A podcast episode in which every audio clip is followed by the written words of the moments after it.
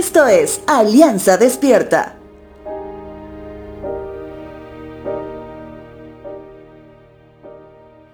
Qué alegría que dentro de la lectura de la palabra en el programa anual que tenemos como iglesia, es que estemos entrando al cuarto libro del Salterio. Alegría porque vamos avanzando de a pocos a nuestra meta, pero también porque el capítulo 90 en particular de los Salmos manifiesta una oración que se le atribuye a Moisés, muy posiblemente como una composición reeditada en tiempo posterior, ya que la oración o súplica colectiva del Salmo 90 calza muy bien con Deuteronomio capítulo 2, cuando Moisés se acercaba al fin de su vida. Salmos capítulo 90 versos 1 y 2 dice lo siguiente, Señor, a lo largo de todas las generaciones, tú has sido nuestro hogar, antes de que nacieran las montañas, antes de que dieras vida a la tierra y al mundo, desde el principio y hasta el fin, tú eres Dios.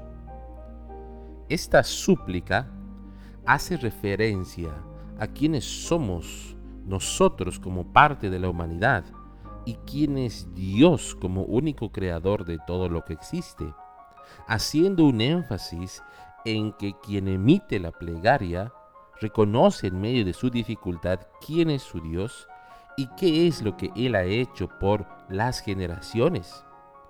Algo que el salmista inspirado admite es que Dios ha sido el hogar de Él y de los suyos, reconociendo no solo lo que Él ha hecho en las grandes expresiones de su creación, sino reconociendo la esencia misma de que Él no solamente su Dios, sino que Él es Dios.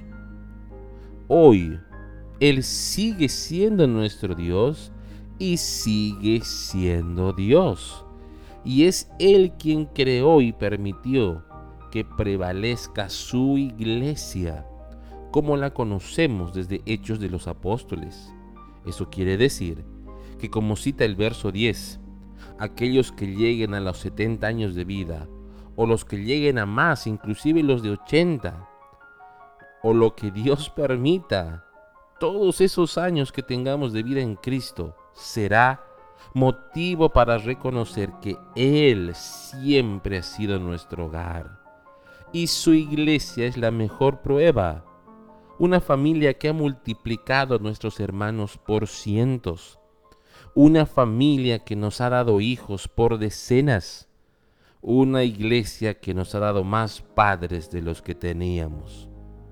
Recuerda lo que dice el verso 16 y 17 permite que tus siervos te veamos obrar otra vez, que nuestros hijos vean tu gloria y que el Señor nuestro Dios nos dé su aprobación y haga que nuestros esfuerzos prosperen.